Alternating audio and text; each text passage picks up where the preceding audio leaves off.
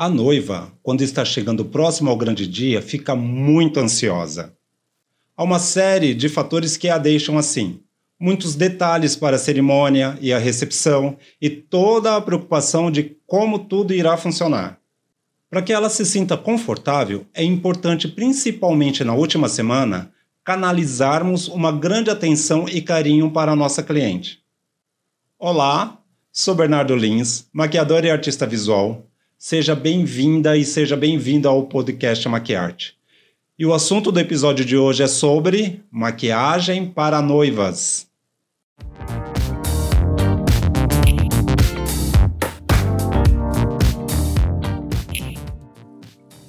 A maquiagem para noivas deverá ser uma maquiagem mais que especial, considerando que a noiva se prepara para este momento por um longo tempo e este momento é o único iremos empregar as mesmas técnicas de maquiagem profissional: preparação da pele, cut crease, que é a marcação do côncavo, iluminadores, contornos, correções, cílios postiços ou tufos. Busque a maior quantidade de informações que você puder. Assim, quando você for fazer o teste da maquiagem e a execução propriamente dita, tudo vai ficar mais fácil e confortável, porque você vai saber o que deverá ser feito. O primeiro passo importante é saber qual a cor do vestido que a noiva vai usar, para que a maquiagem seja de acordo com o estilo do vestido, dos acessórios, o horário da cerimônia, a tonalidade do buquê, etc. Não esqueça que o evento será filmado e fotografado.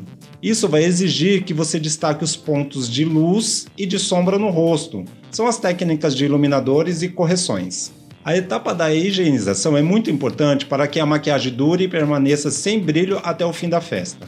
Quanto à preparação da pele, deve respeitar o horário em que a cerimônia será realizada, pois uma pele trabalhada para uma cerimônia à noite não será igual a uma pele trabalhada para uma cerimônia que vai ser realizada pela manhã.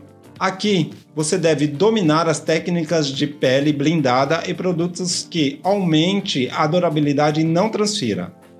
A minha sugestão é você optar por produtos HD e à prova d'água. Jamais, repito, jamais essa maquiagem pode desabar ou manchar até o final do evento. Lembre-se, observar a pele antes e usar produtos adequados.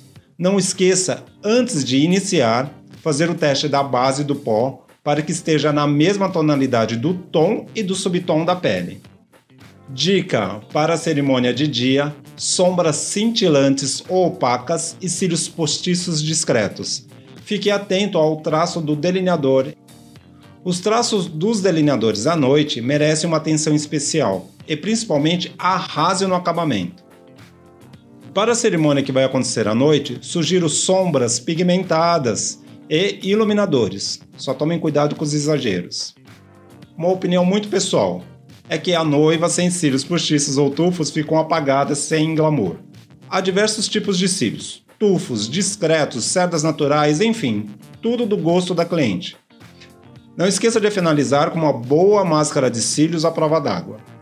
A boca compõe e valoriza uma boa maquiagem. Sugiro que utilize o contorno labial na mesma tonalidade do batom. Nesse momento, é muito importante respeitar o gosto pessoal orientado pelo bom senso fazer uso de batons de longa duração, porque assim não haverá necessidade da noiva se preocupar com pequenos retoques. A aplicação do blush deve ser esfumada e o tom escolhido deve harmonizar com a cor das sombras, da boca e o tom da pele. Para finalizar a maquiagem, devemos aplicar pó fixador ou fixador de maquiagem em todo o rosto. Desta forma, o trabalho irá durar mais. E novamente, fica a dica: arrase no acabamento. Me encontre nas redes sociais como Bernardo Lins Maquiador. Lá no meu site você encontra os conteúdos sobre maquiagem, moda e arte. Acesse bernardolins.com.br. No YouTube, Bernardo Lins, maquiador e artista visual. E nos streams de áudio, você encontra os conteúdos no podcast Maquiarte. Aproveite para compartilhar este conteúdo e aguardo você no próximo episódio. Obrigado por ter estado aqui comigo. Valeu!